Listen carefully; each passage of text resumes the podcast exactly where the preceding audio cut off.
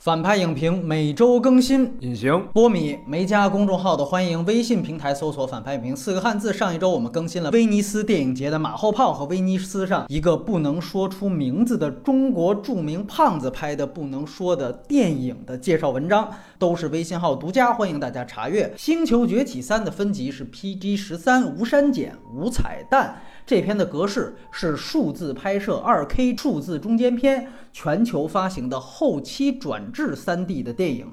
内地呢是三 D 单发格式，香港跟台湾地区都是有二 D 的。内地是有 IMAX 版引进，但是 IMAX 的三 D 版是没有特殊画幅。出品方是美国的二十世纪福斯 TSG 娱乐。原著啊，这个比较特殊。整个人猿星球呢，这个老 IP 其实是有原著的，它来源于法国的著名作家皮埃尔·布尔的小说。布尔那个是六三年的一部小说，布尔也是影史经典《贵河大桥》的编剧，但是。二零一一年重启的这个人猿星球啊，星球崛起啊，它其实不是按照原著本身的故事去翻拍的，它应该说基本对应的故事是老版人猿星球的后两部啊，就是基本上算是人猿星球四：星球征服。还有第五部《决战星球》，不是蒂姆·伯顿那两部的一个翻拍，基本上只是借用了人和猿颠倒的这个概念，可以理解为说它相比六八版是有一个前传的性质。但是呢，再说一遍，老版的那五部其实时间线跟这个本身是有冲突的。法理上来讲呢，就是新的这三部它并没有给予布尔的一个署名权。它的标记写的是根据杰法和斯尔沃夫妇创造的角色改变，而这两位其实就是前两部的署名编剧和制片人。那导演呢是第二部的导演马特里夫斯，他也是两部恐怖片的导演，一部伪纪录片《木须地》，也叫《科洛弗档案》，还有另外一部是翻拍版的《生人勿近》。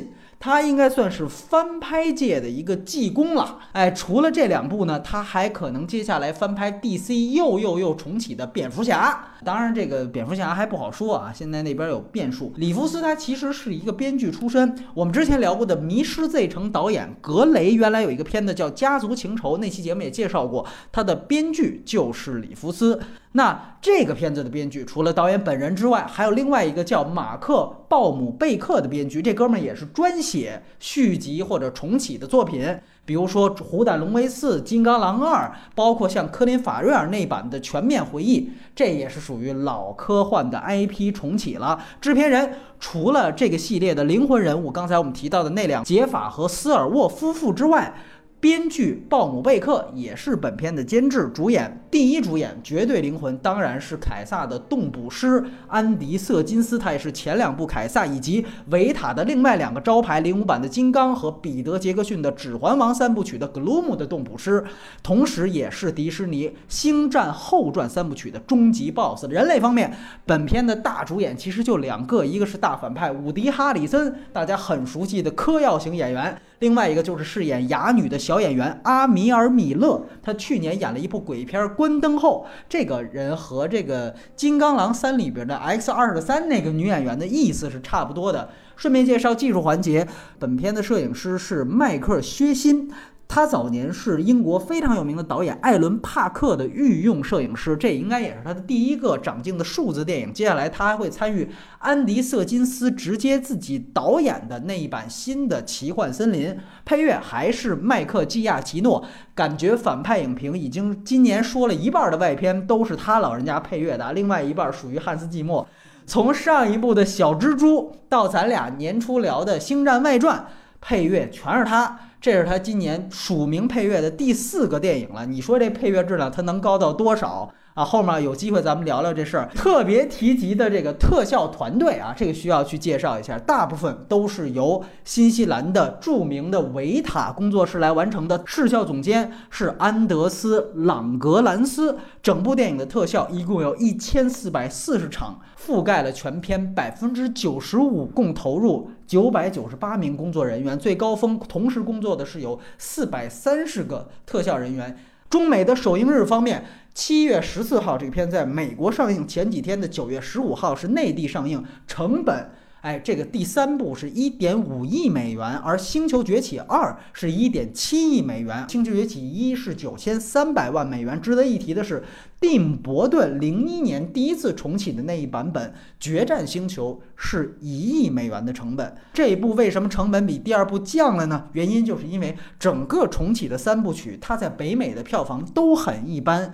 这部《星球三》目前北美的票房是一点四五亿美元，不仅仅是三部重启里面最低的，甚至也比刚才介绍的蒂姆·伯顿版的《决战星球》一点八亿美元的这个数字还要低不少啊！所以。所以说，它单靠北美本身是根本回不了本儿的，还是得靠咱们内地市场。首映日开画就一亿人民币，考虑到上一部三年前在内地上映，最后都超过了七亿人民币的总票房。按说这部第三部应该是破十亿没悬念的，但是看上周啊，小蜘蛛首周末大爆之后，工作日都是一个断崖式的一个跌幅。星球三最终还能在内地市场拿到多少，还是未知数。字幕情况。本片和小蜘蛛一样，都是上一场翻译的，毕竟没有多少对白，其中一半的对白还附上了英文字幕。不过这里有个细节，就是里边不是有一只白猩猩吗？在前面，哎，这个在台湾看的时候，因为它的英文名叫 Winter，台湾直接就给翻译成叫冬天，咱们这边直接就是音译叫温特。其实它灭掉了一个梗，因为这个猩猩它长得非常白，浑身像像一个雪人一样，所以它才有了这样的一个名字。啊，这个我觉得可能算是一个两岸翻译不太一样的地方。接下来呢，就是打分环节，隐形先打一个六分，基本上是完成都有。嗯，但是呢，就不向任何人推荐了，因为我觉得毫无亮点。我呢，考虑再三，我是给了五分。今年呢是流行这个老 IP 啊，上半年咱送走了这个金刚狼狼叔啊，包括还有生化危机，虽然后来又说要重启。那那两部反正当时忽悠的大家呢都去看，内地票房也不错。现在又迎来了这么一个大猩猩，呃，在台湾当时刚看完，我的感受就是这个片子怎么跟《金刚狼三》那么像啊？不仅刚才说了伪哑女的这么一个设置，包括还有像公路片的模式等等都很像。但是很不好意思，这个片子拍在了《狼三》之后，要我们送终送到了下半年，算是眼泪也流干了啊，情怀也用完了。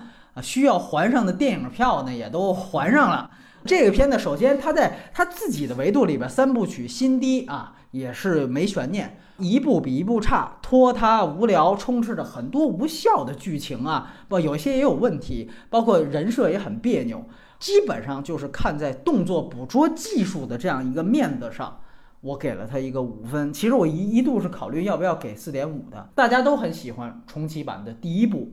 啊，也就是傅兰兰演的那一部啊，但是我必须强调，二和三的导演和第一部是根本不一样的。所以说，喜欢一的你未必会喜欢三。所以我这里面也跟隐形一样，我不推荐，但是我必须要强调，如果你喜欢一，它并不能作为你要去看三的一个重要的参考标准。尤其这个片子还是内地的三 D 单发，所以我在这里是。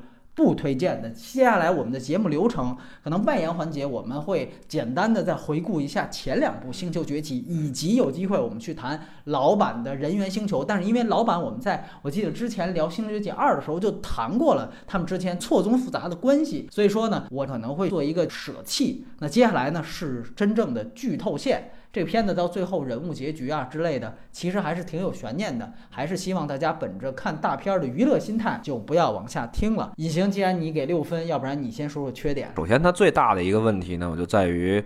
其实一直以来，它其实在讲的是一个比喻的这么一个寓言，对寓言性质的一个电影。但是我们知道，就是所有文学也好，艺术也好，它最重要的其实就是比喻或者象征这种手法。道理我不直接说，我通过其他的形式来给你带来一种感官上的共鸣，这就是你的最好的东西。但是呢，我们看它这一步来讲，就是它的这个喻体已经越来越接近于本体，就是这猴跟人区别在哪儿呢？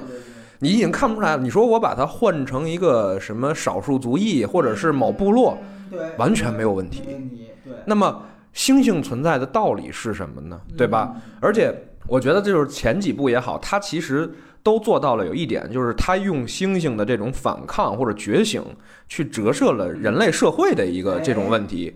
但是在这一步当中，就是因为他猩猩已经变成人了，这层完全消失了，所以带来他另外一个很大的问题，就是说人类的逻辑其实是很刻意的，是完全为了去烘托猩猩这边，我是迁徙也好。我是出逃营救也好，是为了烘托他这边的，就是说我就是为了要屠掉他们呀，我还跟这个另外一波打呀，就是这个有点玩闹，你明白吗？就是你你也看不出来这是一个全球性的计划，还是说美国军方怎么着借着这个就是挟天子以令诸侯，我为了杀星，就是他没讲清楚这个，对吧？没错，这是一个非常大的问题，就是人类这边的基本上几个角色是断线的。嗯，还有就是说，他把猩猩做的越来越像这个人之后呢？其实你就已经呃更能直接的看到一个问题，就是它的主题其实是非常陈旧的，就是在讲的这种人类对于非人类的一种压迫。其实你你说他这个片子概括出来一主题，不就？犯我族类者，虽远必诛，是不是？对他其实也在讲的，就是说我们也是一个族群，我们也是一个群体，我们要争取我们自己的权利。包括很明显的就是那个凯撒在那个牢里边为大家要吃要喝，对吧？争取我们华人劳工应有的 起起码的权利。对，其实你都能明显的看到这个，就但是这些主题就已经太老了，太陈旧了，他不讨好。为什么不向所有人推荐？就是说，你看现在中国广大的这种观众们，他们更喜欢看的是那。那种有血有肉，它更起劲儿。我不论价值观怎么样的，我就愿意看这种打鸡血的。白左的那种价值观来看呢，这个你探讨的这些问题好像又有点太陈旧了。在一个这么陈旧的主题下去讲跟人类没有区别的猩猩们的故事，它能有多出新呢？因为你看前一部、前二部，就观众会有点猎奇性。这个猩猩它怎么崛起？就是它怎么一点点成长？尤其是第一部，它跟它一直豢养着它的这个人类之间的这种情感变化，是一个看点，是一个情绪寄托。到这一步，你光讲他们内部的事儿，跟他妈我有什么关系？这是一个问题。还有小女孩儿这块儿，就是小女孩儿呢，其实是有点像 X 二三，哎，对，叫 X 二三。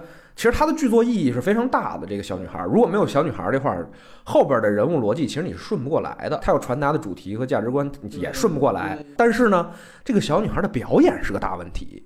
就是我是看到后边才知道，哦，她是被传染了。我开始以为她就是个聋哑女孩儿，我一直在奇怪，就说，哎，那个死掉的男人就是她爸爸或者是她亲人，对她死了怎么没有感觉呢？这个小女孩到底是一什么状态呢？因为她其他的方面表现的还挺正常的，一弱智，这不是一弱智，不是一低能化的。你看，像 X 二三，你明显能感觉那个女孩身上有野性，她随时准备杀戮也好，还是她对不服管教。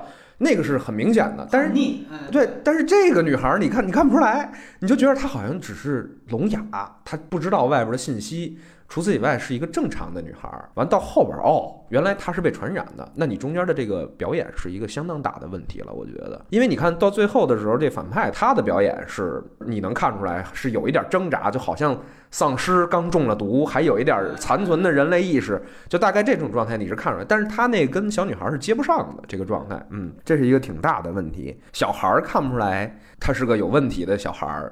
是因为那猩猩太像人，我的直观感受是在于，他其实还想让你告诉你，我这还有一点奇观性，或者说是猎奇的这种东西在这里边。你看，我这儿有几个手语，你看是我创立起来的这个语言体系。但是我有时候为了叙事便利或者观看方便来讲，或者我完全是为了烘托这个凯撒这个人物。我他妈的就让他直接来英语，这样的话更简单。你这是一多粗糙的处理方式。另外，就说到凯撒在这一部当中呢，跟前两部最后被树立起来的这个形象其实也不讨巧，不讨喜欢吧？我感觉到最后一幕他中箭倒地，他本身是想塑造一个悲情英雄嘛，但是实际上让我感觉这是一个优柔寡断、多愁善感的一个英雄形象。就是他不再像第二部当中，因为第二部他其实面临了两方面的压力，对吧？一个是磕巴，一个是这个人类。他面临的一个困境在于两手抓，两手都要硬。我怎么在这个特别复杂的这个斗争环境当中坚持我的价值观，坚持我所倡导的这个理念，最后实现它？那你这看着多起劲呢，对吧？但这一步的时候呢，他的这个矛盾变得更内化了，就是我要不要为我的孩子复仇？我要不要因为这个放弃其他的族类？而且他还有俩孩子，他要是只有一个孩子，我必须要报仇。而最后我又看到了，因为我报仇，其他猩猩的孩子可能会死，这力度又不一样。对，他弄俩，你知道吗？就是我为了小儿子就算了，哎啊，对他最后的所有牺牲的举动，让你看起来他为公为私是交杂在一起的。明显，他其实最后其实也要传递的就是凯撒已经代表了一种更先进的文明，对吧？所以他选择了宽容、包容和理解，就是我替你解脱，而不是那种凯撒去复仇，完了我去当一枪崩了你。他动作是一样的，但是情绪的表达是完全不一样的。就是他想塑造的是已经一个很有思想深度的一个凯撒了。那你这样的人必然是会让人不鸡血。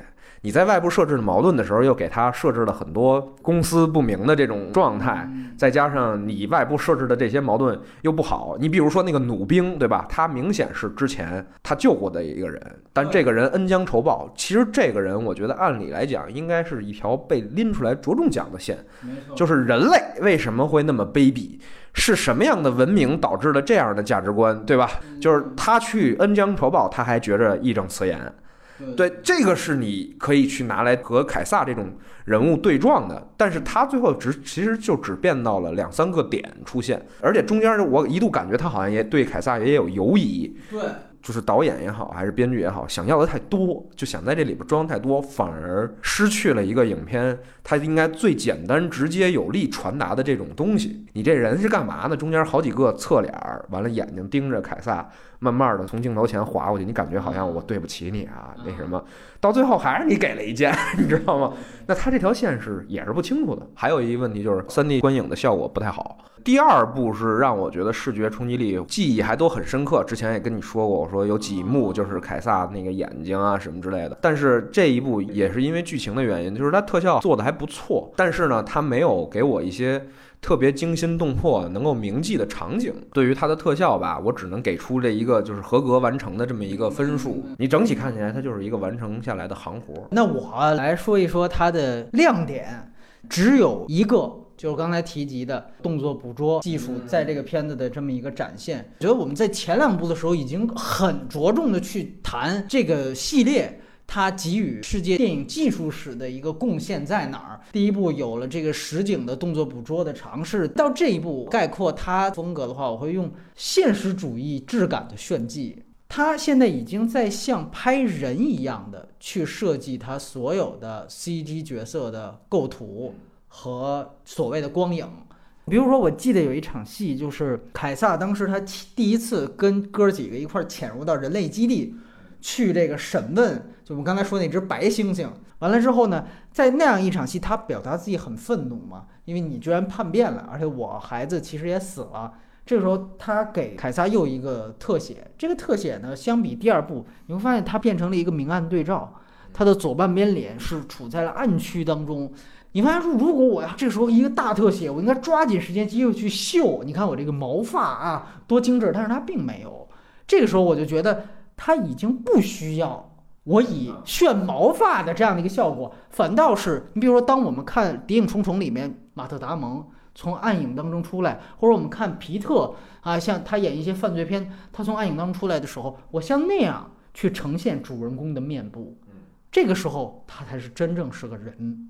他已经成为了一个和真实人物没有区别，就是我像一个就拍真实演员一样去呈现他。看来炉火纯青，没错，这个已经不是技术环节了，它其实是一个建立在技术已经很牛逼的情况下，我有足够自信。的一种艺术的体现，对风格的体现。但但实际上，你说的这个亮点和我刚才说的这个缺点一结合吧，其实又恰恰是因为它这种处理方法，让你更觉得猩猩是人。在它主主题上又有一个问题，就是它这个艺术方法虽然在特效上来讲让人觉得哎很逼真真实，但是你反过来讲，这个主题上就是猩猩跟人真没差别了，那我还讲这故事的意义何在呢？对吧？它我觉得可以通过另外一个方式，就是把人给猩猩化。如果你有这方面的。呃，摄影和匹配，对吧？你就比如说我卓别林的片子是前面把这个人上班通过大楼的这样的一个动作和猪被这养猪场赶到那个杀猪的那个场所里面，他那意思就是你看人已经像牲口一样，他应该如果有这样的动作会更好。你比如说当时我以为啊，我狼三要有边境什么的，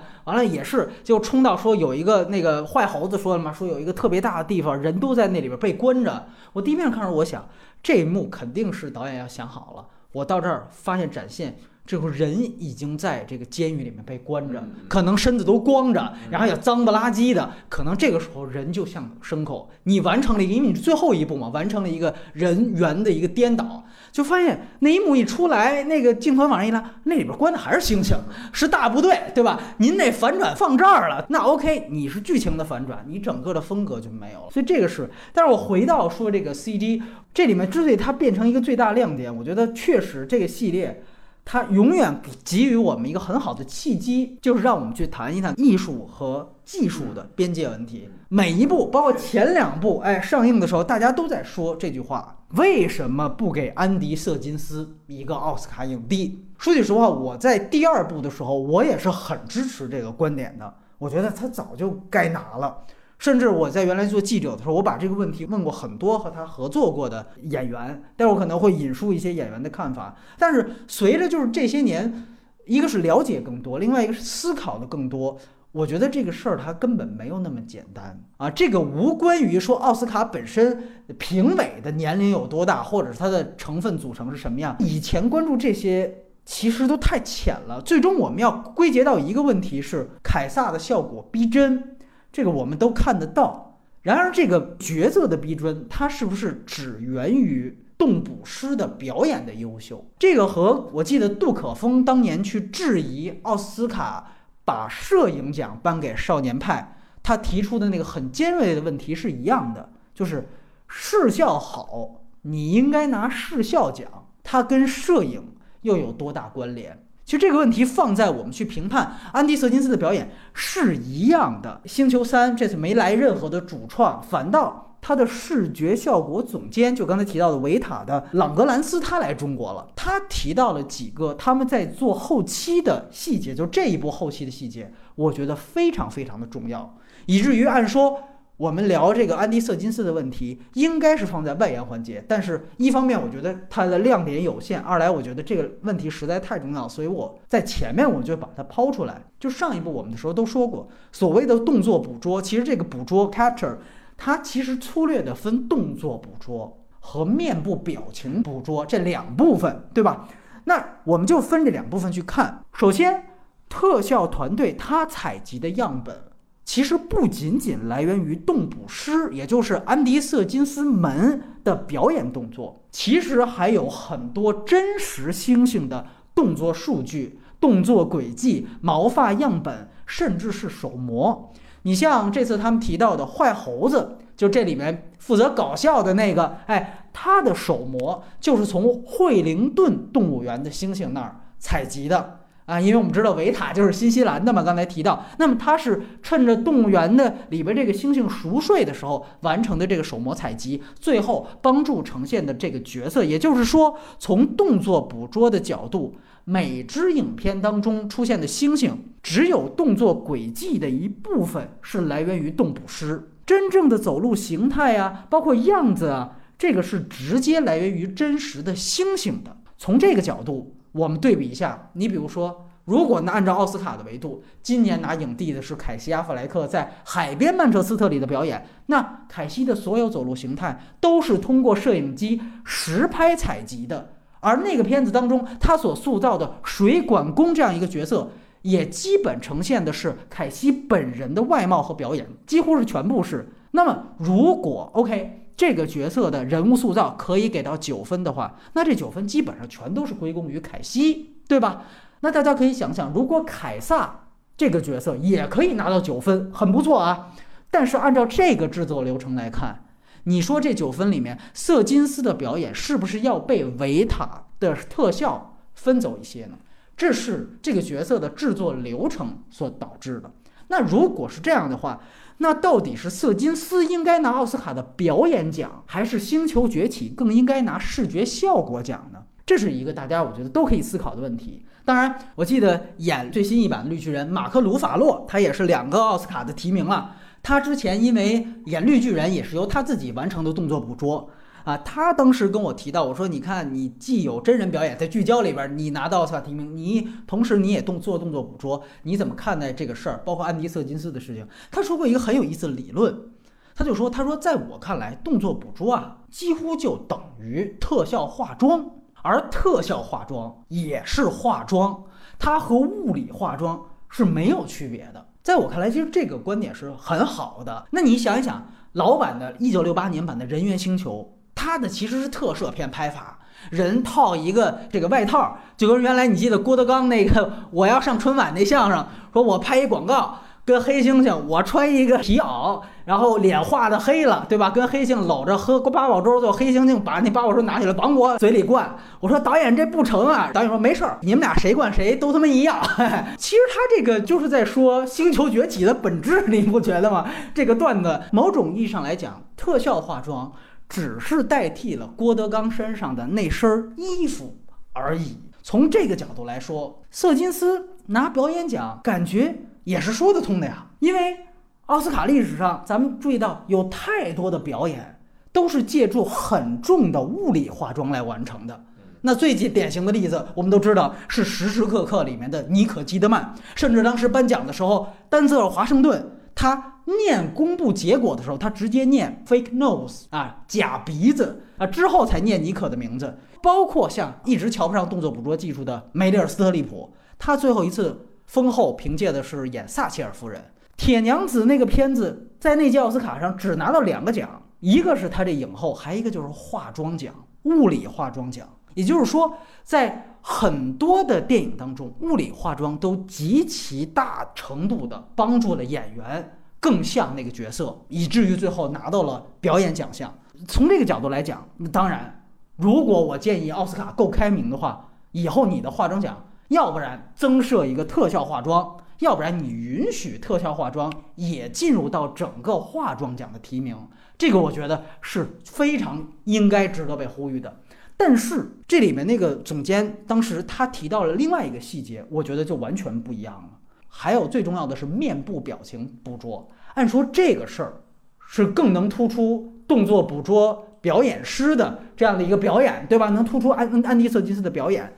但是从这个面部捕捉的最后的合成来看，维塔它其实是首先它储备了大量的表情模型数据，对数据，包括对于每个猩猩的角色，它的合成方式都是底下原来是模型工具，然后上面才是使用的动捕师的表演。而这个特效总监他提到，在他们最后做合成的时候，他们的原则是什么？是在演员和通用模型之间。找到一个很好的平衡，你注意“平衡”这两个字，这很关键。他特别提到了，不要让人的表演太多的干扰到猩猩。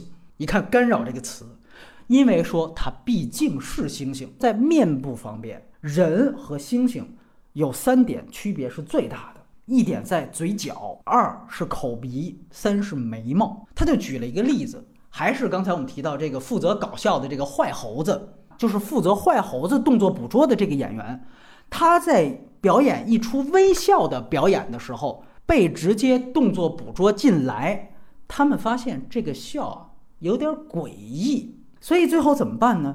他们后期进行了一下处理，把最后坏猴子微笑的这个嘴角的微笑幅度调小了。这个细节太关键了，你知道吗？可以说，第一个做出这样的特效团队，某种程度上，它改变了影史，甚至改变了表演。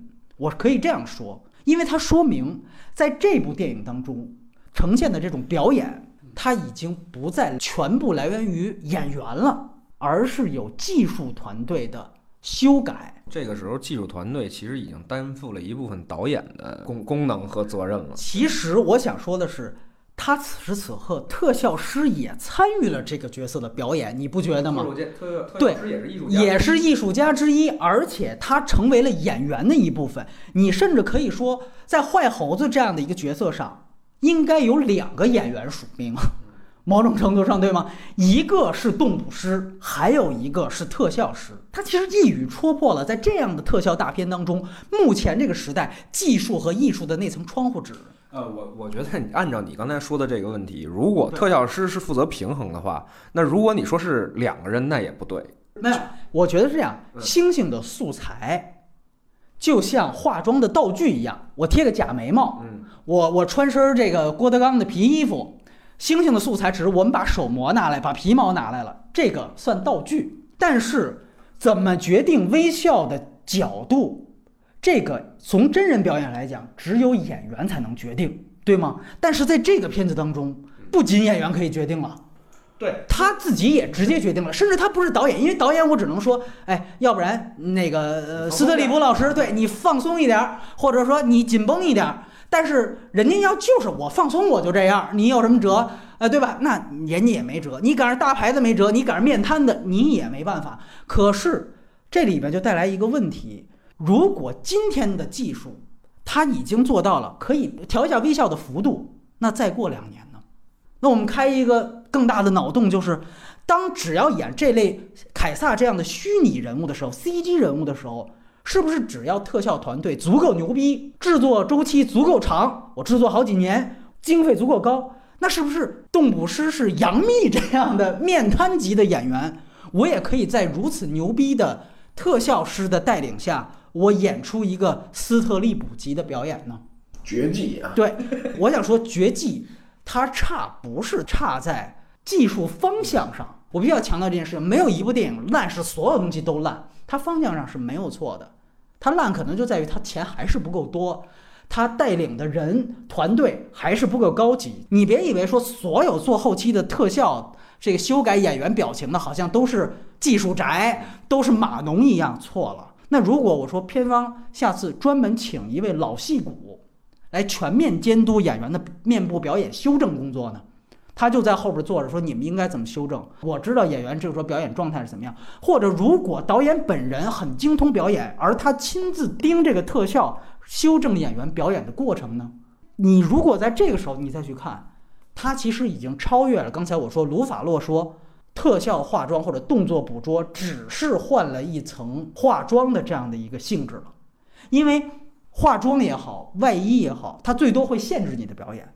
那还有很多时候，你还是靠化妆来入戏呢，你还是靠装备来入戏呢，对吧？穿上蝙蝠侠的战衣，我才能像蝙蝠侠。无论如何，化妆跟服装它是不会修改你的表演的。注意这个词“修改”，你调嘴角的幅度，这已经是修改的性质了。所以最后，当我们在银幕上看到了哇，一只栩栩如生的星星，其实都是。两个演员的完成结果，我觉得，所以这个时候我们再看说瑟金斯他对于凯撒这样一个 CD 形象的贡献，我觉得这个结论就已经很明确了。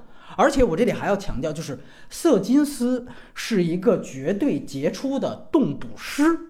但是否等于他也就因此是一个绝对出色的电影演员？我们看待这个问题，其实可以拿另外一个经常传统的问题来去比，就是一个好的戏剧演员、话剧演员，他是不是一个好的电影演员，对吧？包括我们之前为什么反复提及话剧腔这个问题？话剧腔之所以出现，是因为在戏剧舞台上，所有的习惯会导致他的表演略显夸张。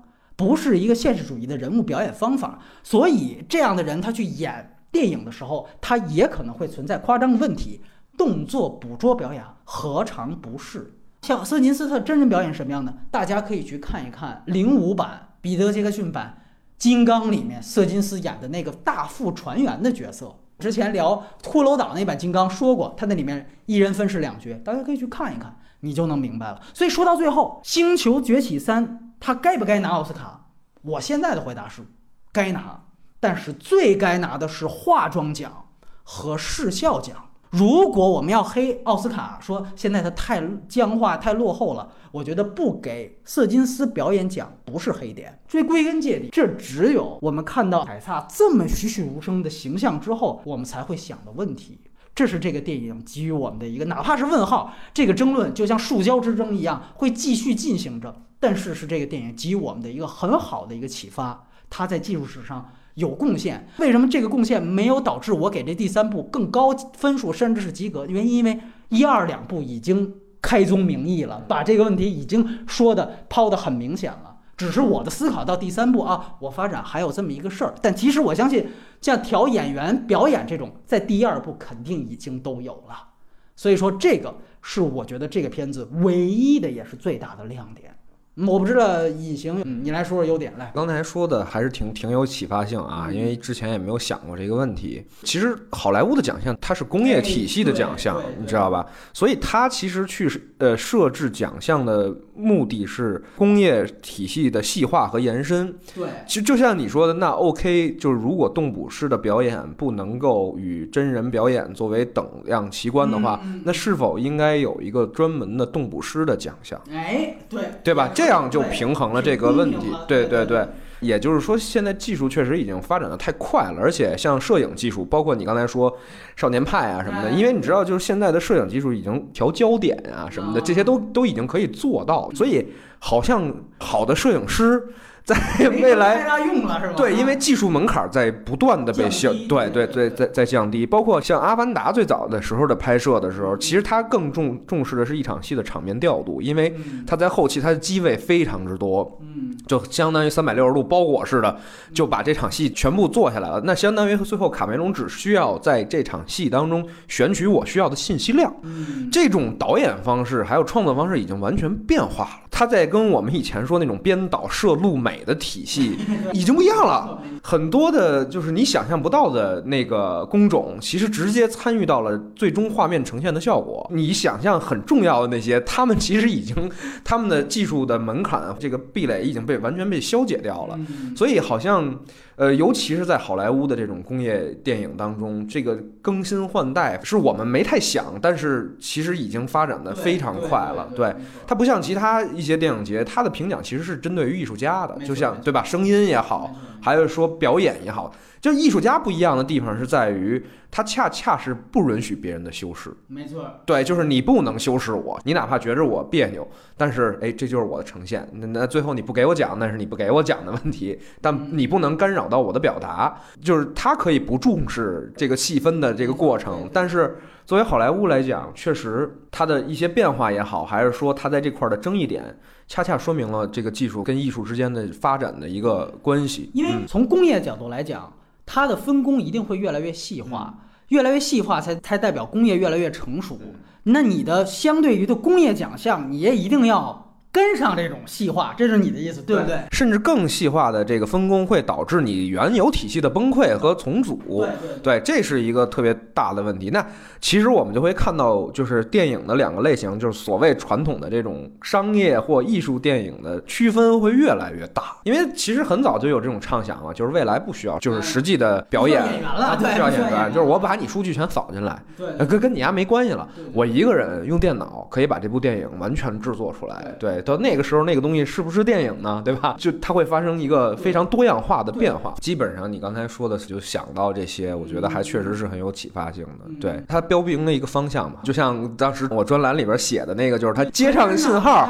哎就直接这个我眼前出现的就是我所想的画面，那那个东西它还是电影吗？就是对，这个是很有开创性的一个哎脑洞一个问题吧，大家都可以顺着这个去想。那你去思考这问题，可能恰恰就是你在你心里去明确你对于电影的定义。没错，是这样。其实我所谈的优点，刚才也都说了。哎，我来谈缺点，你就随时补充。其实你刚才提到的点，我基本上也都是要覆盖。我就提一个事儿，你刚才提到的这个字幕这个事儿，又手语又使用英语，它在第一步当中是通过语言，就原来都不会说话，到后期喊出一个 no，这个其实是一个它第一步的一个弧光，对吧？是一个转变。到第二步呢，基本上都是已经凯撒都会说话，都没问题了。到这一步，我感觉它是属于一种在语言呈现上的理直气壮。嗯就反正啊，我前两步都铺了，这猩猩啊又会手语又会说话，所以我呢怎么方便怎么来。你们是肯定挑不出 bug 的，但这个里面涉及到一个呈现方法高级低级的问题，也就是还像我原来一直说的，你对白太多都会面临一个，那你给影像留的时间太少。这里我觉得就有一点，当时候我看的时候我就忍不了，就在于我记得啊，应该是凯撒他冲到了一个被绑在十字架上的，那不算十字，就是那个 X 战警的那个 X 战警的那个被绑在那儿，那儿有一只猩猩，然后他把他救下来。然后当时呢，跟他打手语还是怎么着？不是那儿，就是之前问那个士兵，那个受害者就告诉他，你不知道那个人类的首领目露凶光啊，就像一个疯子一样，已经歇斯底里了。这个大哥，你这不是信息，你这是形容。你这是一种描述，你这种形容和描述不该用电影拍出来吗？关键你你从科幻迷的角度上来讲啊，这个就比如说那个咱看那《降临》里边讲语言学，对对，你这已经是相当高阶的一种语言描述了，你知道吗？这已经超脱了，就是说，你说非洲最原始部落的那描述，他都没有这种形容上词啊，就是这哥们儿，我操，读了多少成语词典，被挂到这儿了是吧？太可惜了，感觉是什么？马车同学 是目露凶光是吧？这这上过课的星星，这属于 读过咱们教材的，对对对，三种眼神，对你给演一个出来吧，对吧？所以说，那要不然是导演你对于哈里森的表演不自信，你要不然是说我在这儿必须得铺一下，说这反派可恐怖可恐怖了，观众你们可得下边得注意。但是你这种铺垫就太低级。我们说第一部很好的是一个 no。这个没有太多的信息，全是象征，全是表意。到了第二步，已经开始用语言，就是用手语，还是用简单错误语法的简单英语在传达信息了。科巴告诉你儿子说：“你爸其实太软弱，太像人类。”这已经是带信息了，对吧？这挑拨离间都通过手语来完成，因为我们希望的你是拍星星嘛。对吧？就像你刚才提到，它不仅仅是一个猎奇感，满足人的猎奇感是一个很低级的一个官能刺激。我们有一点是，你能不能通过正好你拍的星星，我能把原来默片时代的很多电影语法激发出来？哎，这个对。结果到第三步，您不仅没有进步，您还退步了。在技术上，我们刚才肯定了，但是你在艺术上，你是开倒车呢。好家伙，不仅承担信息了，干脆我把这个人设描述我也放到手语这儿来说。就是你刚才说这个，如果能动用默片的这种手法，其实是特别好，而且它会给这个影片的形式一下。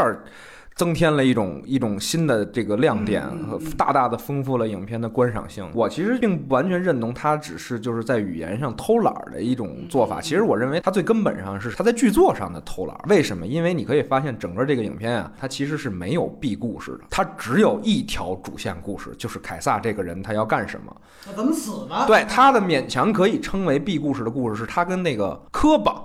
之间的这个前史纠葛，但是实际上我们想，一为什么会精彩？嗯，是因为一把所有的动作性或者什么，它得拉长，它得延长。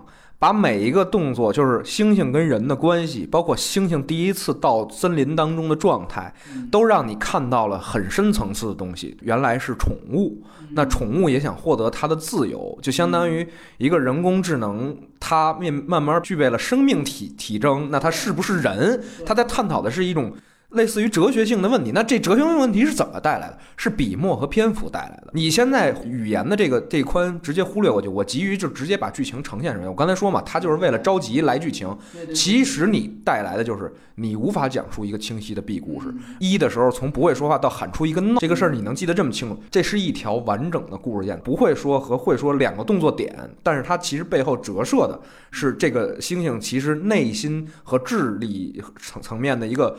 飞跃，但是我们到这一步的时候，我们看他完全在这方面没有企图心。如果我们说猩猩变得像更像人了，他把这个猩猩一下给拉低了，你明白吗？就本来如果猩猩飞跃的话，它应该不只是人，对吧？你现在把它变得好像局限成它最高就是人，它最高就是认同你们人类白左的价值观而已，你明白吗？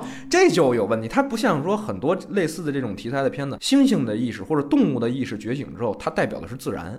自然法则就是，哎，这时候我变成了一个人与自然的一个抗争。就是他这个片子吧，反正特直白，特直给，就是营救就是营救啊，我救儿子就是救儿子，嗯，别多想。所以他没有艺术性，他把他所有猩猩要表达的信息用语言啪传达，用字幕传达，所以他就没有艺术性了。另外呢，最大的问题就在你提到的人设这个问题上，他其实星社对，就我觉得这个片子它最主要的重点。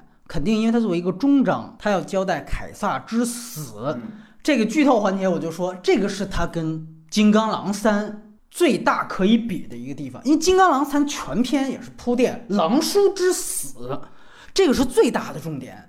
那么你看这两部，你会发现，明显这部是远逊于《狼三》。《狼三》它从一开始就铺垫狼叔他心态上老了，身体上也老了，他的这个自愈技能已经衰退了，到最后几乎就没有了，所以他是身心俱疲的一个状态，配合着他我们刚才说他的那个废土科幻的那个气质，故事是有他故事的问题，但是风格和人设是搭起来的。但是你看这一部，他对于凯撒他整个的一个心理建立，就像刚才隐形说的，就是两点，一点就是说我是为子寻仇。这是表面上的故事故事。第二就是说我由于之前一部我杀了科巴，所以说我怎么样和这个心魔去做斗争？那你最后发现它的结果是这样的：我把心魔战胜了，我小儿子我也救了，我也放下了报仇的这样的一个执念了。我是最后中枪而死，躺枪而死。这个你感觉这个死和他的内心和他的身体都没关系。他就是变成一个躺枪，这是一意外，你知道吧？哎，就是狼叔的死，通过他的铺垫也好，还是他的设定也好，你会知道他是必然要死，无论他做了什么，他的死是合理，改变不了这宿命，是合理必然的。所以他在中间做的动作越大，这个过程会显得越悲壮，对吧？对，对抗的最后是自己，你自己是你的极限嘛，所以这个悲剧感就会更强。但是你看他的这个这个星星呢，他的死其实不是必然结果。你说他最后如果要拍我没死呢，让让那母猩猩给奶了两口救活了，对吧？对，没有问题啊。就是他的死是刻意牵强，就是最后强行要让他死。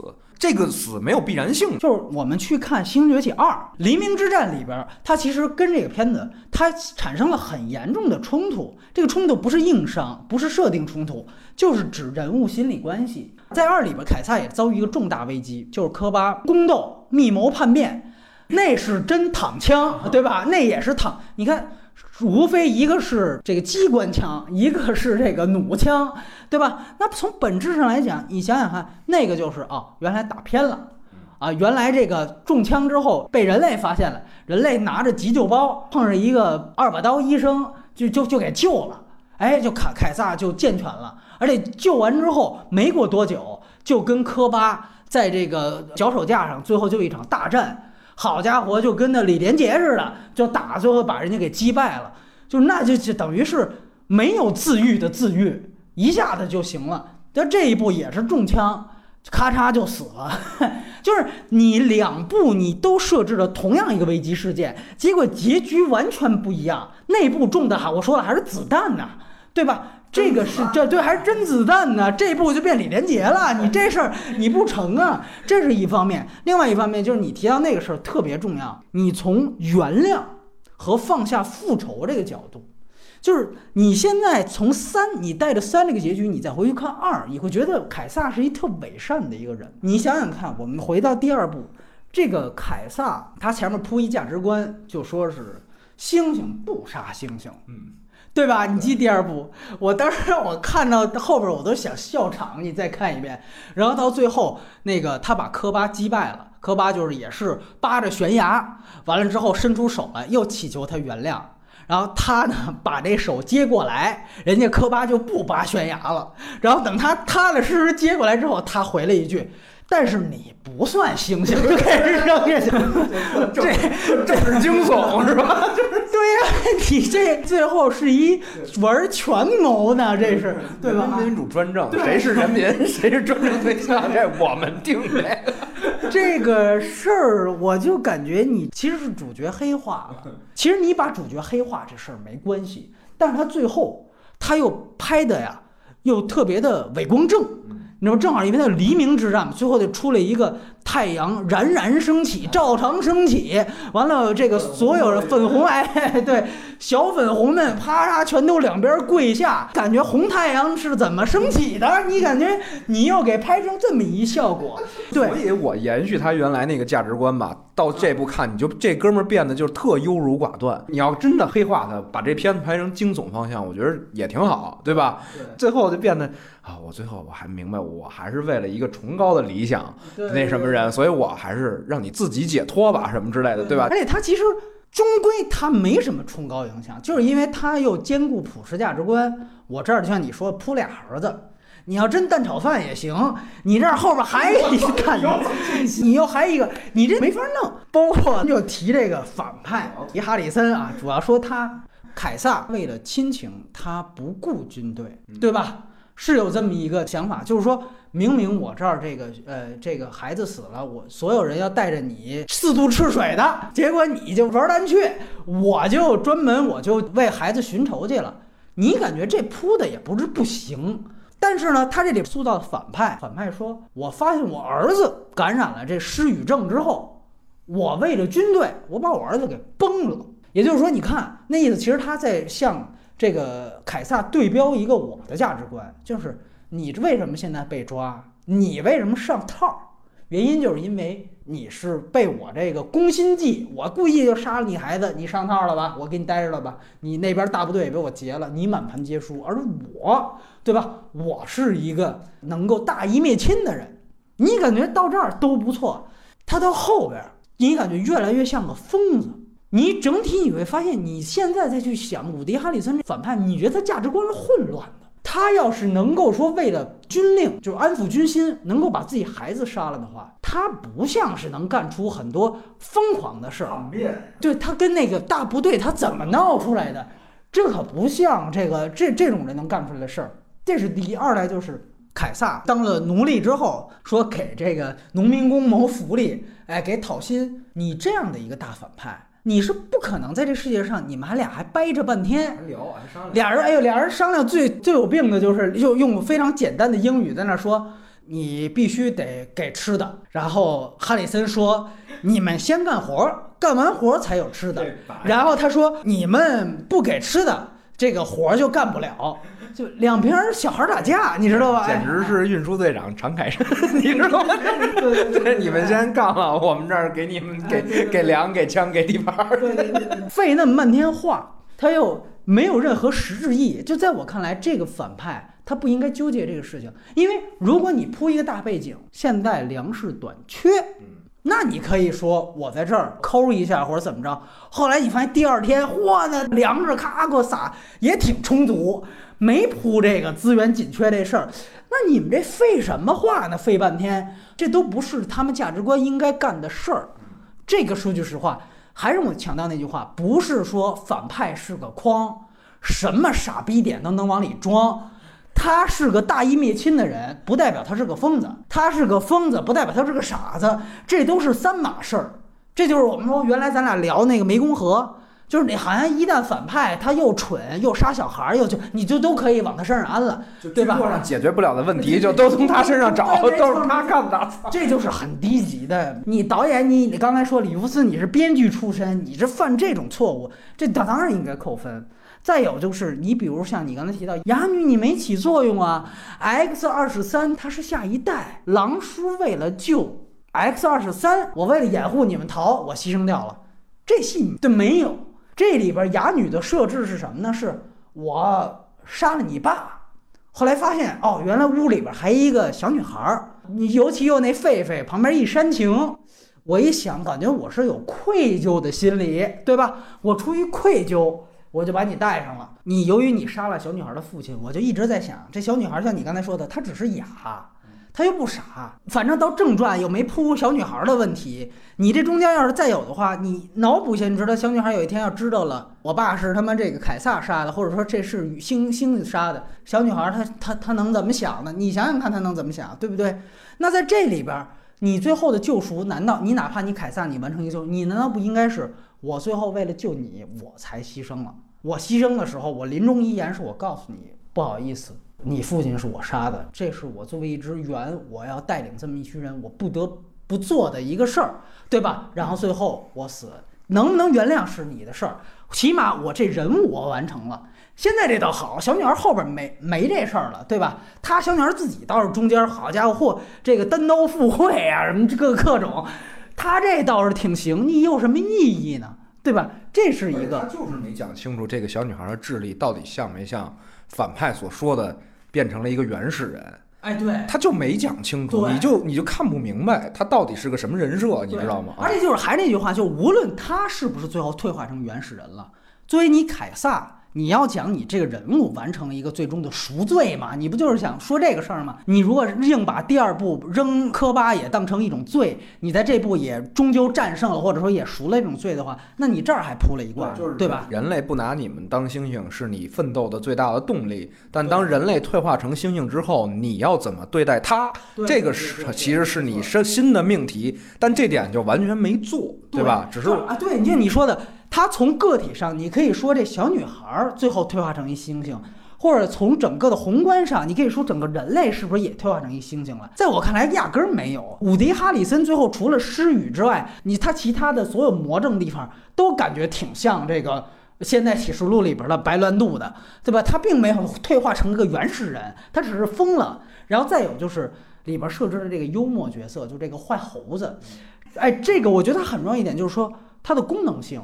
我不黑，它的功能性就是幽默，而且起到作用了。我在哪场看，大家笑场笑的最多，对，羽绒服背心儿什么的，这个都是在他这个身上出来了。因为前两部，尤其第二部啊，大家可能觉得它闷或者节奏长，就是因为第二部它没有任何搞笑的地方。在这里面，他感觉是不是收到这种反馈，他加入了这么一个爆米花的设置。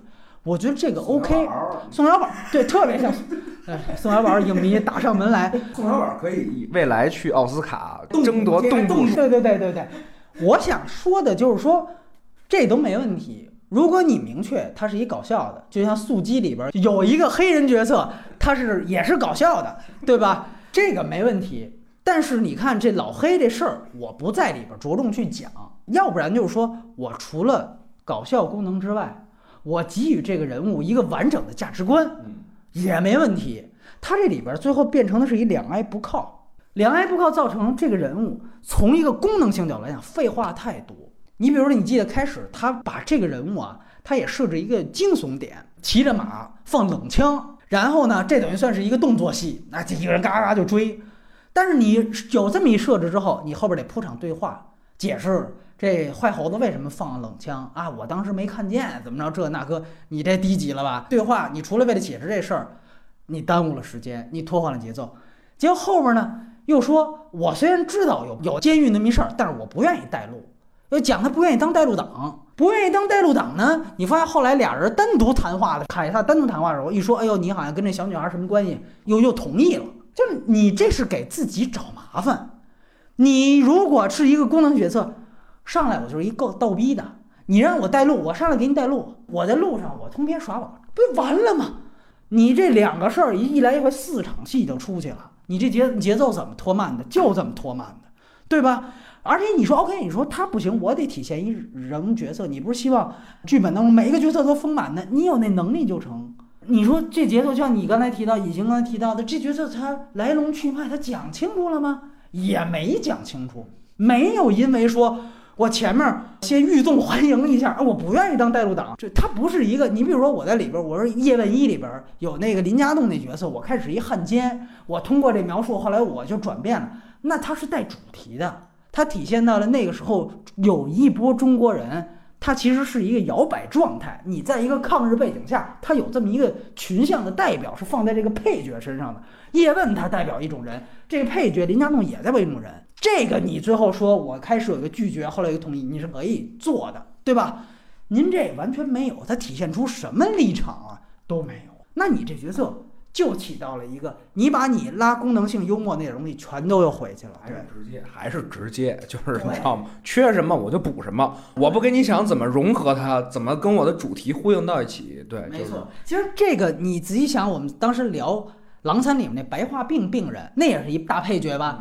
他其实也不是没有问题，但是你相对这个，他那问题小一些，就那个更像李家栋，就原来他是帮着猎捕这个变种人的，对，后期没错没错没错，所以这个我觉得是我们说从人设角度，我们必须得看到他从主角到配角他都有问题。刚才我们其实提到了他节奏拖沓的原因就是在这儿，而且我觉得最主要，你刚才提到很好，就是这个戏的核心是一个人员矛盾，这是主要矛盾。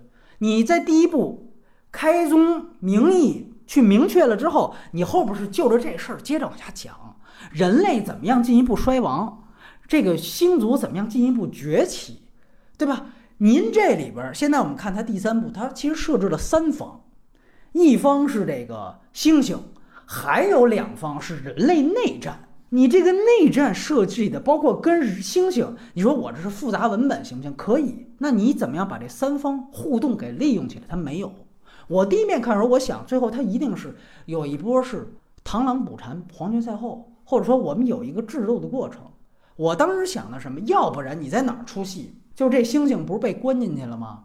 关进去之后，他已经遭遇了一个全面失败。你个人复仇也没成，大部队被劫了。这时候可能第三方有一个，比如说也是人类混进来了。你这人类不是很好的混进来吗？小女孩走就走进来都没人看见，混进来跟他说我们要除掉这个伍迪·哈里森，咱们里应外合一下。你的目标不就是杀他吗？他把你孩子杀了，你对人类没仇，对吧？前两部你跟人类都好着呢，你跟人类没仇，你就是想杀这人。我们也想杀这人，咱合计一下。咱们来这么里应外合，这时候你看凯撒他在这儿做戏，这是你把三方关系建立起来一个方法。还有一个方法是凯撒最后你不是把这洞都挖好，借鉴了好多史蒂夫麦昆的那大河王的戏，你都给越狱都给弄好了，是不是凯撒他足够聪明？他想着我也知道了这个北方军队一定会来，我最后猩猩我全都撤到地底下，你们地面上让人类先互相先咬，对吧？就跟我第二部猩猩互相咬一样。等最后两边互相都杀的差不多了，两败俱伤，我再出来风卷残云。一来你体现了咱们说猩猩的崛起，人类的衰亡，你人类就知道自相残杀，你必然会灭亡。二来你把这你设置的三方关系给利用上了，你说现在这怎么利用上了？最后他铺了是一奇观，雪崩。这跟事儿没关系，这还是秀维塔，这是维塔宣传片儿。这事儿，那你说雪崩炸那么半天，怎么怎么才崩啊？对吧？你这崩是导演，你这硬设定，这事儿说白了，你就不是你剧本内部的一个环境设置，这个都是不能及格的，对不对？这是一点。另外一点就是说，其实我们讲狼三为什么？当时我记得我们提到一个问题，就是它前后断裂，但狼三程度也比这个低。原因在哪儿？当时他到了伊甸园之前，拿伊甸园当一个麦格芬，他一直吊这口气，就发现狼叔没死，先到了，后边是到了之后还再再转移到边境，但是好歹他这一口气提了一个多小时。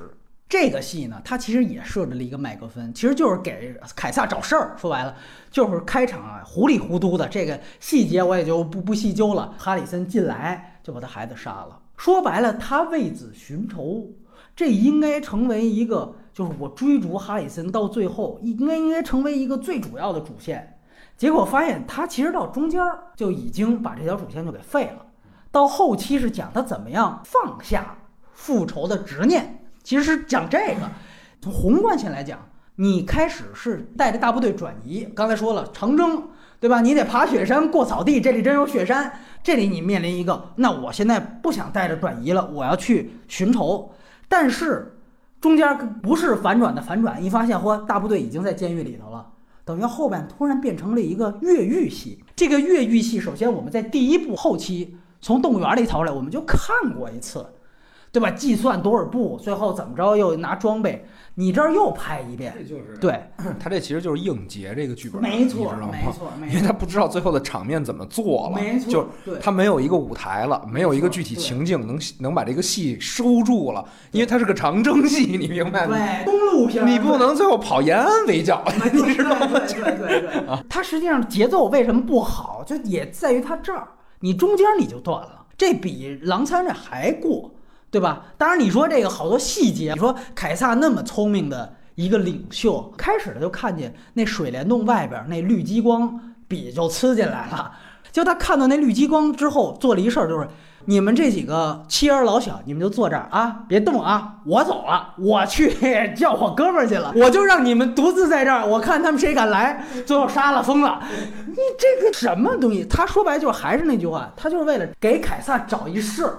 而且我们说这事儿找的也很不好，他跟这个第二部最后的虚伪又连不上，你最后又放下复仇什么这那个，又像你说的，他还有一还一小儿子，对吧？你这也不够决绝，就你哪儿都两挨不靠，很尴尬。对，真是说一个悲情英雄，真应该是子弹飞那种，到最后孑然一人是吧？最后什么都没了，那我还是做了这些所有的事儿，也是骑着马就走了。对，你恨不得就是最后你把所有星星都救了。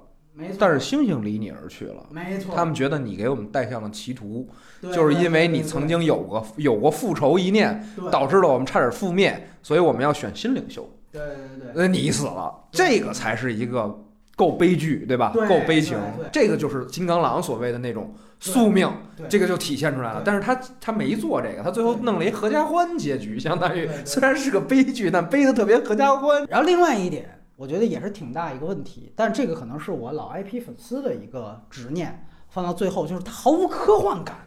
这个事儿，我觉得其实问题挺大的，因为《人猿星球》原来的 IP 也好，它原著小说也好，它是一个科幻片儿。这个不是说非得出宇宙飞船才是科幻，都别这么狭隘。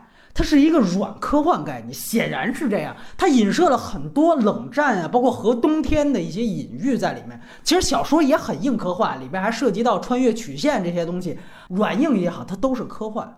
包括你刚才提到的，就是人猿，这就相当于为什么我们喜欢普罗米修斯，它里边设置的就像你提到的法沙那个角色，对吧？他其实是一个。我们是造物主，我们制造出来的这样的一个生化人已经比我们强了。这个也是一样，它的原初的 IP 是猩猩，原来是我们关在动物园里边看猴戏的，现在他们居然能比我们还厉害。这个是一个人类自降一格，我们站在一个弱势角度去一个逆向的一个科幻观。这个科幻观应该被很好的执行下去，执行的方法应该是通过科幻元素的积累。到这个新三部曲第一部还有，到后两部完全没有了。第二部讲的是猩猩内部的宫斗，这就变成了一哈姆雷特模式，里边猩猩全都是原始部落的所有的器械。这个跟科幻从主题到外表一点关系都没有。到这部其实也是一样，毫无科幻感。你要说有科幻的，就是什么呢？就是让人类失语的这么一传染病。这个传染病吧，它有问题就在于你是第三部。那我把你这个系列一看，第一部你也有传染病，你第一部的传染病根本就没有这个并发症，当时是传染上就死，传染方式是液体喷溅，我一打喷嚏，唾沫喷到你脸上了，你就死了，就这么一个结果。到第二部呢，用前面一片头就说人类基本上死的死差不多了啊，还活着的属于是五百分之一，就只有五百个人里边有一个人有人自动对这个病毒是免疫的。等于这里边加了一五百分之一概念，所以就弄了一幸存人类发电站那儿打了那么一场。到第三步等于又给改了，改成您我这病毒啊，我又变异了。我之前幸存的也没用了，我这又变了，我变成啊，它不是夺命了，它是变成夺话语权了。病毒带着这个哲学思考在里边，你就感觉首先你三个片子三个病毒的设定。科幻本身就是猴戏，二来就是等于病毒变异越变越轻，就是我我在变，我不是夺命，我是夺夺失语，就这个让你感觉啊，就是想一出是一出戏。因为我们都知道六八版的人猿星球那里边的人类是失语状态，就不会说话。因为他当时铺的一点，就是因为猩猩都特别会说话，但是这个在我感觉，你在这儿非得铺一传染病。这让我感觉特别生硬，因为那种退化当时的一个脑补的结果是说，觉得人类以这样的一个奄奄一息的方式繁衍下去，逐渐的他们退回到原始社会，他们就不需要说话了。而猩猩由于枝繁叶茂，所以它越来越文明，它自然而然的语言文明的级别就越来越高。这应该是一个，就像你刚才提到，是自然法则。这个不应该是你这儿编一个传染病。六八我没看过六八版，但是你说完这个概念，让你觉得还很高级，你知道吗？就是你经得住想，你用现有的知识系统可以，哎，你觉得很有意思，而且还本身就有预言性，对吧？没错，你他现在这传染病确实是顺拐方式，你知道吗？就强设定你我缺什么行，我就哎对对对，我这猩猩一号病毒，猩猩二号病毒，三号病毒，它是幺幺二幺幺三，哎，这属于幺幺四，对，后边你你幺幺零你没用啊，这事儿你以后我缺条腿，就是下一个病毒就是把把腿都截了，想什么来什么，对吧？最后就说咱们刚才提到这个基亚奇诺这配乐，这个配乐在我。这一部当中，我是尤其不能忍，是在于，首先像你提到，你想到火车站，其实对有点这意思，因为他其实想要的感觉，在我感觉可能更像西部片，有点西部开拓史，对吧？大转移嘛，对吧？我大拓荒，尤其你记得它有几个大全景，又是那种美国的这个大峡谷，然后然后这个猩猩骑着马带着队，凯撒在前面引领着大家，这就是西部开拓史嘛，对吧？所以呢，它这个配乐很多的地方都是感觉要西部片，原来传统西部片约翰福特那种波澜壮阔，这都没问题。但是后来他到了最后那场戏，哈里森要死，呃，最后要自杀，他在前面，他就是猩猩从窗户爬进去，凯撒爬进去，他不知道里边到底什么情况，这时候他需要有一种危机感。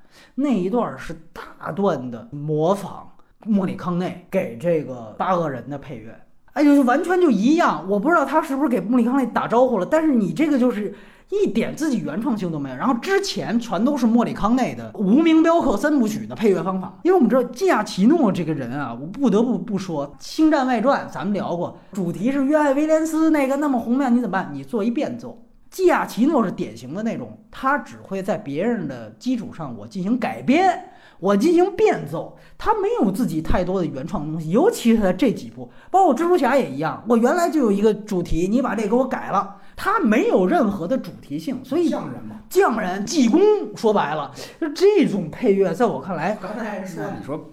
什么配乐界的技工还是什么？我说这他妈怎么个技工啊？我说你是这是蓝翔技校，行了吧？哎，对，你基本上也不能给他说不及格，因为他该做解释都做了，就是他的价值观你也不能说他错，就是你知道他就都对，就是但没有，我觉得是他价值观混乱，我觉得混乱，而且它最大的问题，我们刚才提到它节奏的拖沓导致它类型的满足，在我看来并没有起到任何作用，我觉得是一个挺致命的一个问题。看完了会让你觉得浪费时间。现在我们就进入到这个外延环节，其实主要还是跟大家简单聊一下这个《星球崛起》的前两部，因为老版呢，我先得说，因为我们之前在聊《星球崛起二》的时候啊，我们当时已经梳理过一遍老版五部了，包括甚至像蒂姆·伯顿那一版，而且我之前也写过文章，当媒体写的第一篇策划稿就是《星球崛起》，正好对呀，当时正好。赶上这个第一部就是《腐兰兰》那部上映，那这个当然我我也会在这次在第三次的登在反派影评的这个号上，大家也可以做一个检索，这是一方面。另外一方面呢，我还记得这个一呀上映的时候，还有一个特别有意思的事儿，你知道它当时的档期和应该算是编年史上国内的电影市场的第一个里程碑的黑马作品《失恋三十三天》是一个档期。他当时就是被《失恋三十三天》团灭的其中的一部好莱坞大片。为什么印象都这么深刻？就是因为当时刚刚从从事了媒体工作，也应该是我们公认为。我们觉得这个重启系列拍的最好的一部，我们学制片专业嘛，当时大家都在论述，就是国产电影的一个崛起之势，就是中国类型片的一个崛起的初始。如果我们现在马后炮的这么去 去聊这个话题，嗯，我觉得《星球崛起一》其实是一个特别典型的传统的好莱坞的三幕剧，它剧作实在是太屌了，因为它的叙事效率极其高。他在讲了几个事儿，这一次实验导致了猩猩的智商爆棚之后。带来了一个危险性，对，完了，大家开始灭星星。在这个过程当中，男主人公救下了凯撒，转回来他才知道，哦，原来他为什么救凯撒，是因为其实他要救他爸。马上，凯撒跟他爸产生了一个情感关系。在这种情感关系之中，凯撒开始有慢慢的艺术觉醒，就是他想渴望自由。他们面临了一个外部的危机，就是说凯撒的存在对于周围的人的是一个巨大的影响。完了，凯撒这时候想，凯撒应该怎么办，对吧？我印象还很深刻啊，就是后来凯撒就脱离了，奔向了那个丛林嘛。其实这是他整个故事的一个建制。就是 我是觉得，你要是说现在谁能写出这么一个。开头啊，就是关系逻辑都比较清晰严谨，而且还有跌宕起伏的，基本上就可以拿下这活儿了。它前面的整个的构建，让你觉得后边的故事是非常扎实的，就是它基础搭的特别好。嗯，他是拿家庭带族群的，相当于对吧？就是我觉得他这个剧本做的是还是相当扎实的。就是到今天为止，后边的我可能还有好多东西都有点忘了，但是现在想起来，他的这个开头吧，他的人物关系的搭建，整个就后边几部为什么我觉得说第三部尤其就已经次的不行了，就是说他失去了人员互动的这种关系，这就是他丢掉了一的一个特别大的亮点。我们知道之前蒂姆·伯顿他本来是也想搞一个三部曲。他那个是严谨的，基于正传的翻拍，就基于六八版原版《人猿星球》的翻拍。结果第一部翻拍就拍砸了。结果直到我刚才提到了里克·杰法和斯尔沃夫妇，这个编剧夫妇很牛逼。之前《阿凡达》现在也正在创作，包括这个《侏罗纪世界》，就跟各种大佬合作。他们想到了一个点子，大概从零零六年开始。你看，这一是一一年，他们这个点子打磨了五年。他们当时啊，发现有很多人把这个黑猩猩就当做宠物来养，但是他发现就是养黑猩猩的，最后以失败而告终的是最多的。不是被这个宠物给咬了，被猩猩咬了，就是最后这给抛弃了，怎么怎么样，一般都是悲剧收场。他就觉得这个其实可以拿黑猩猩当宠物，为什么失败这事儿？咱做个电影儿，他这个他这切入点开始是在这儿，就很现实主义的。对他其实开始是要拍一个宠物片，你懂我这感觉吧？忠犬八公那种，我反忠犬八公，因为我养的不是狗了，我养的是猩猩，它就不可能当忠犬。那么在这个时候，它不是一个忠实的宠物，它能变成什么样？他说：“哎，原来不是有一片子叫《人猿星球》吗？我能不能把我这个点子？”给和这个 IP 结合在一起，连接世界观，最后连到最后，人家就有高等智能了，这不就一下子就就通顺了吗？于是他就想，那人猿星球不是我随便写的，人家是有版权，他就他们就去找福斯谈，那福斯的高层很喜欢这个点子，最后他们就把这个点等于是卖给福斯了。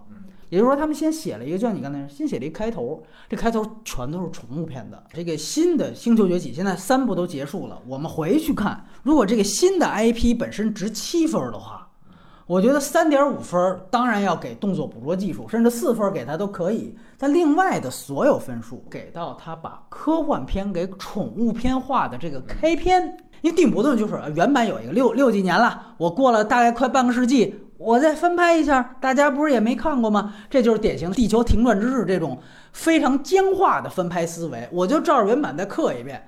这种他就玩形式，哎，对对，玩形象。从这个角度来说，福斯之所以还能被打动，从零六年到零一年，这才刚过了五年，这要是能被说动，他要是没有点完全新的切入角度，这也不可能这个项目马上能立起来。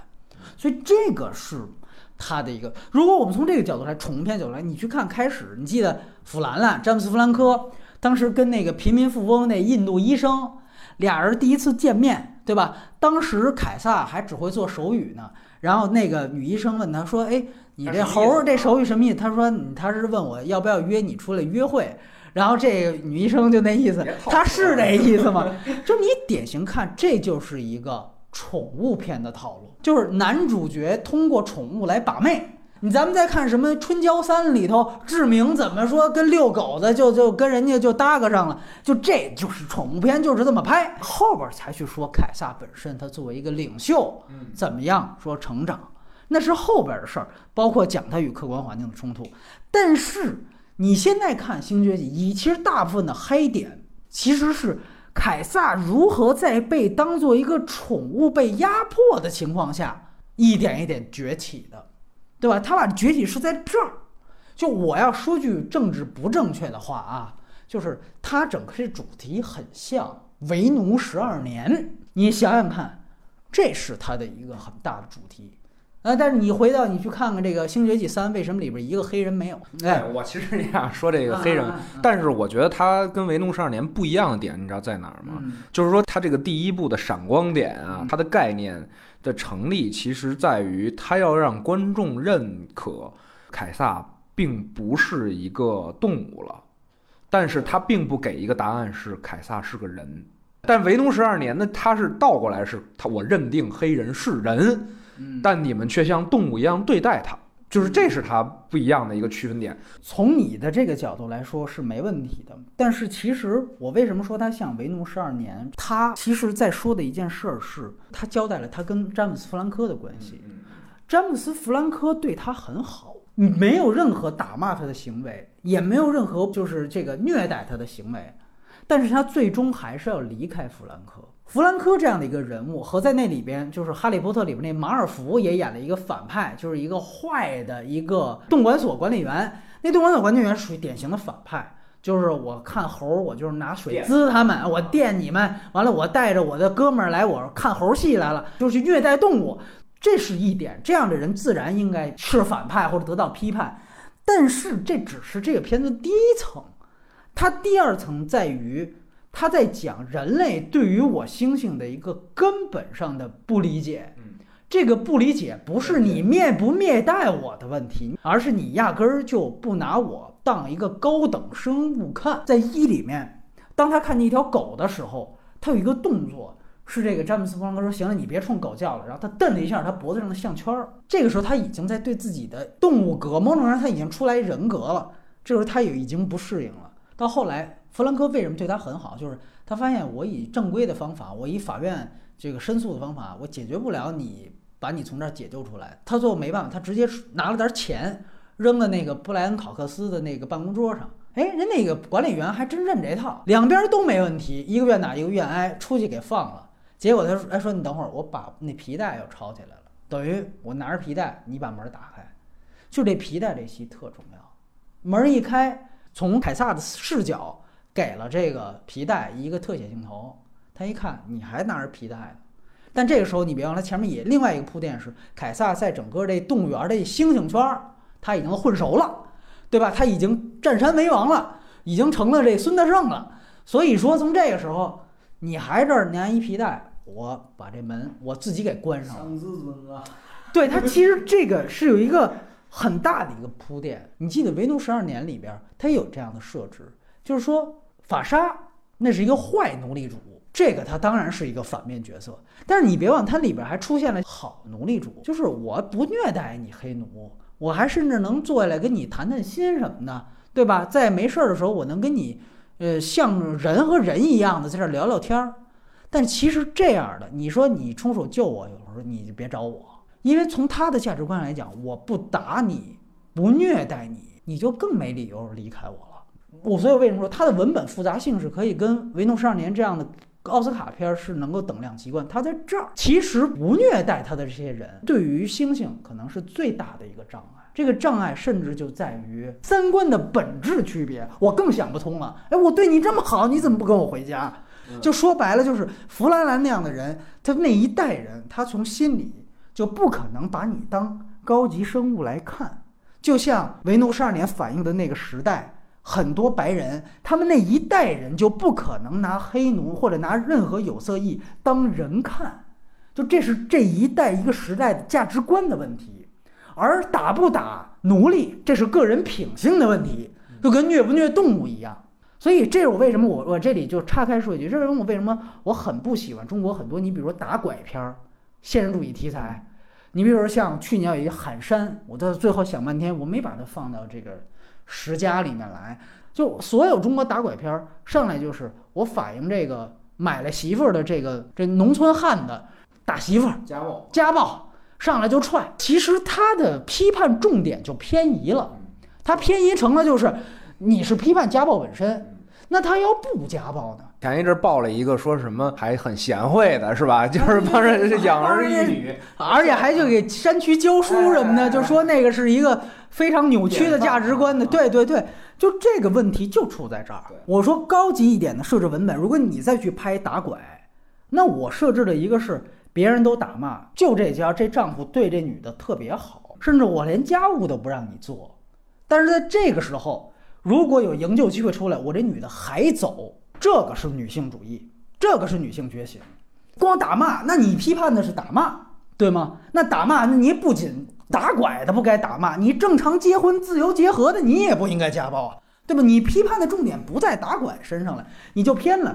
所以你就看这个《星球崛起》，它很好的，它把这个事情开宗明义的给你明确出来，这是人类跟宠物一个从宠物片延伸出来的一个脑洞所发展出来的一个必然的一个高层的思考。所以这个在我看来是它《星球崛起》整个为什么说三部第一部最好，它其实是在这儿。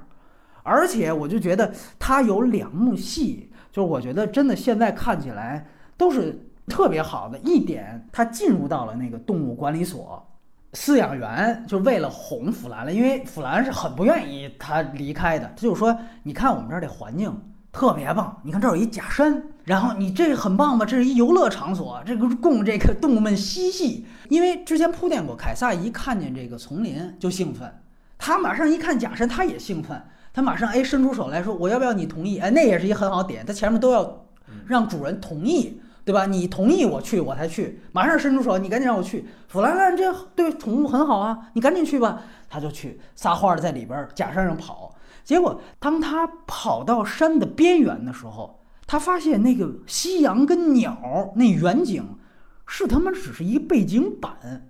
然后这里边那个凯撒就奋力的去敲打那墙上的背景板。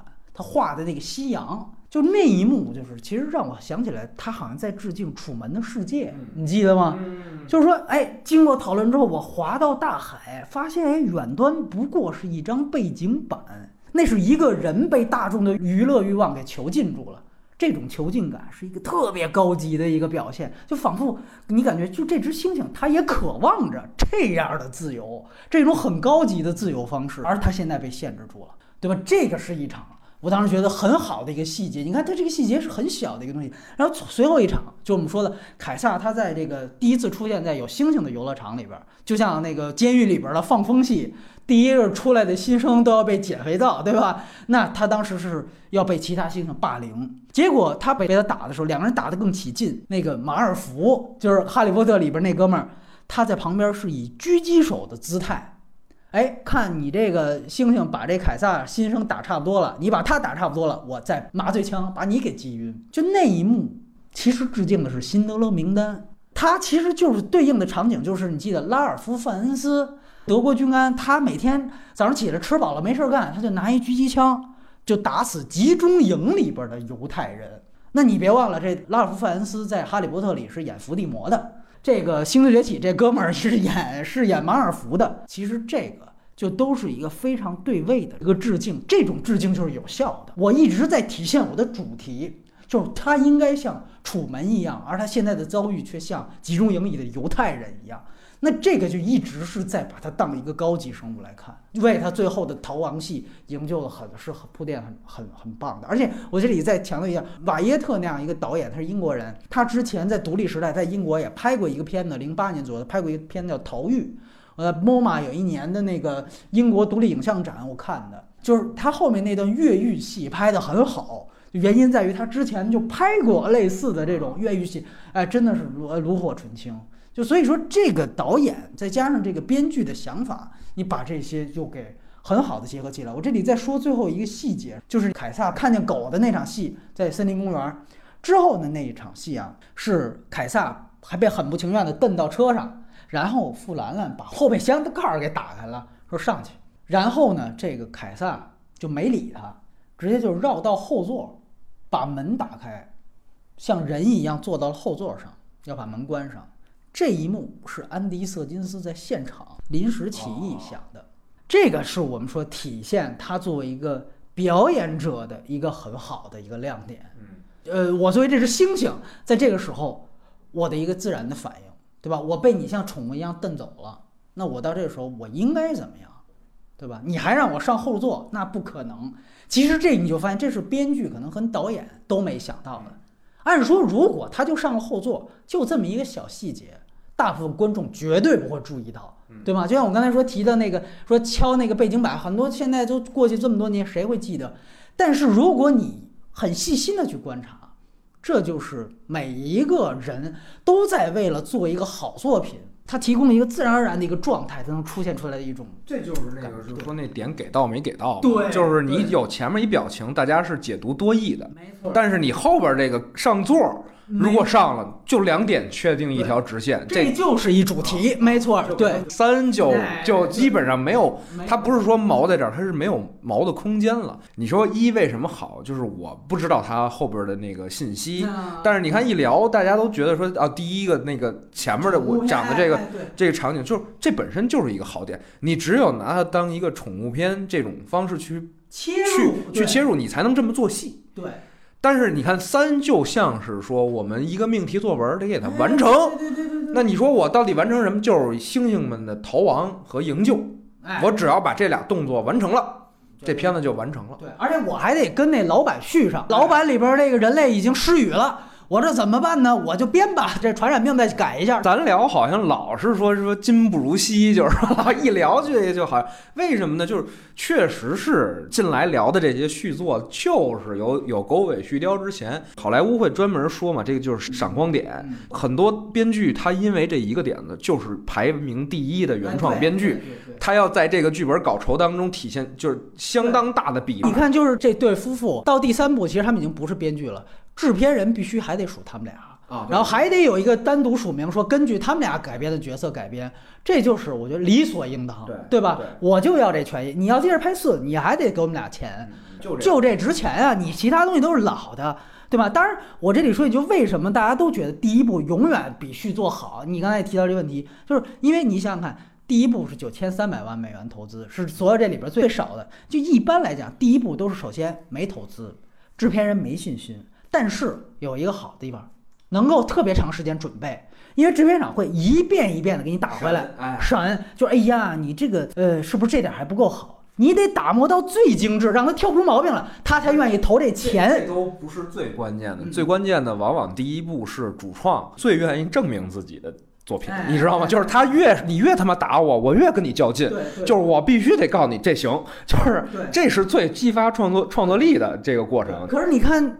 到第二部、第三部，因为第一部大获成功，对吧？那哎呦，制片长一看，那行，你马上搞第二部、第三部，甭管剧本合不合格，咱这档期得定好了。你这第一部这个余温和光环就这么三五年，对吧？你要再给我我我磨个十年，阿凡达可以，那是阿凡达太特殊的 IP 了。大部分的像《星崛起》这种 IP，您就三五年热头，《星战》都得一年搞一部，咱赶紧来。那档期都已经定下来了。演员都给你码好了，你这剧本合不合？不合格，七十完成度，那也咱就上吧。好多人说，哎，你们都能看出缺点，那人家这个大公司的大老板，这一年几百万、几千万挣的，人家能看不出来？他肯定也看得出来。更看出来的是，大多数更多数人看不出来，为了他要去买单，对对吗？就主创在第二部往往是这样的，也是我们要挣点钱了，对对吧？第一部太艰辛了，恨不得我自己搭钱。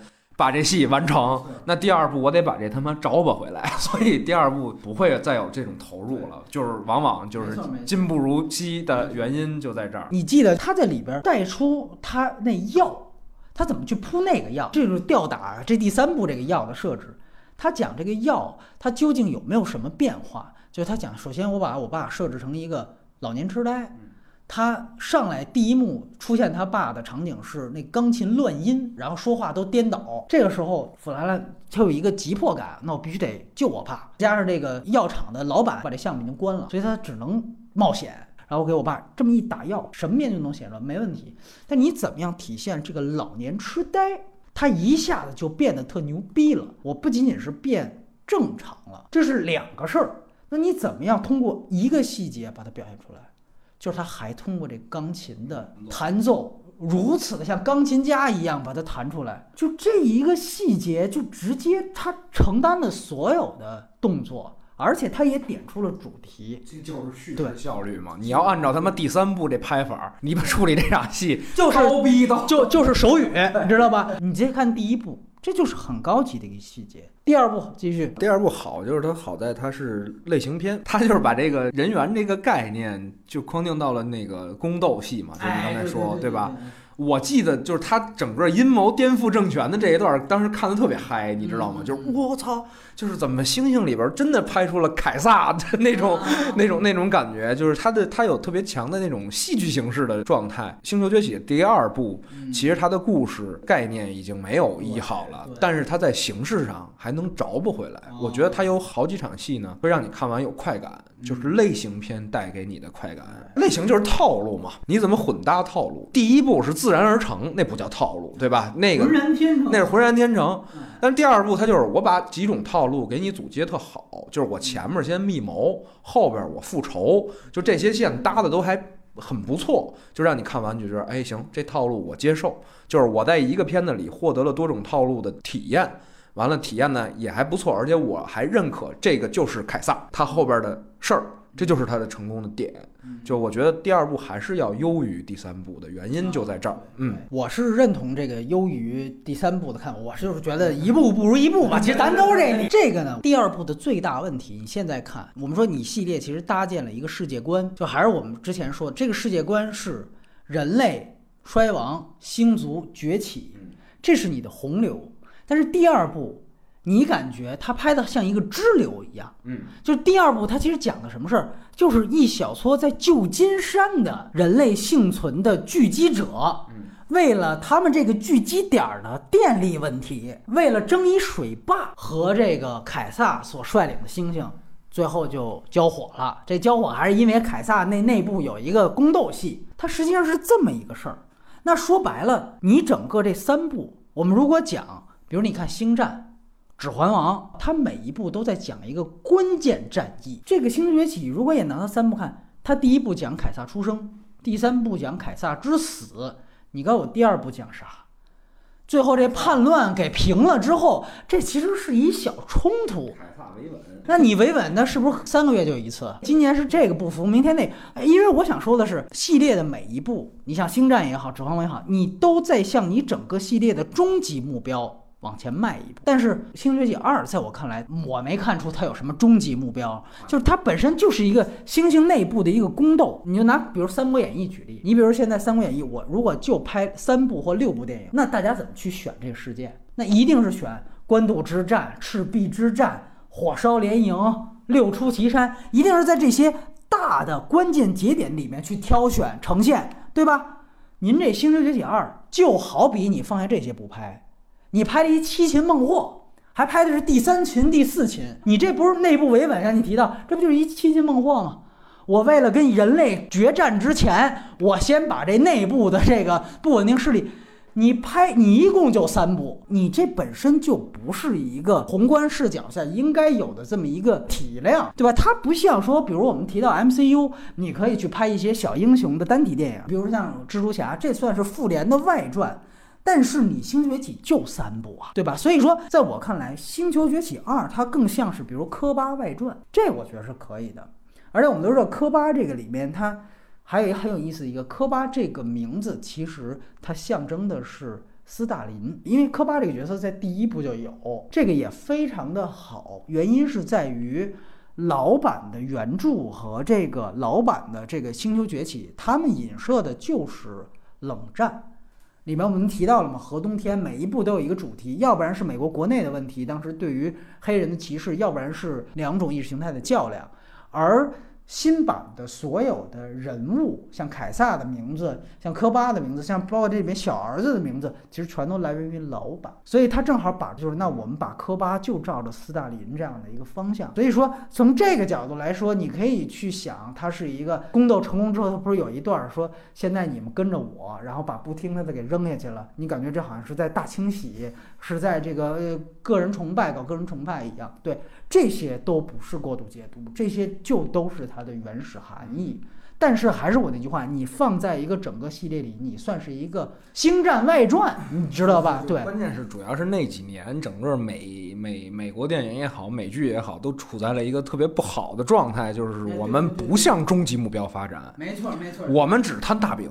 不管收尾，就是在以前和包括在中国，其实都不是这样，就是那个就是漫威宇宙带起来的嘛，MCU 对，就是我们有很多剧作问题，没事儿，我们抛到下一步去解决。就是你无穷的这么摊，这么摊，最后就变成你看漫威现在也面面临特别巨大的问题，就是你这几个英雄你怎么接，对吧？你怎么你怎么去对？就是美剧也现在是这样，就是第一季拍的贼精彩，但是那坑就是是是第一季就负责埋埋坑，后边他妈十几季它精彩就是因为它脑洞无限开。对对对对对，就是管妈不管埋。对，管妈不管。你看很多精彩的美剧，你除了像《绝命毒师》到最后是拍完了，其他的精彩美剧，包括《权力游戏》，现在都在走向烂尾，你知道吧？就是说为什么？就是因为这种创作方式。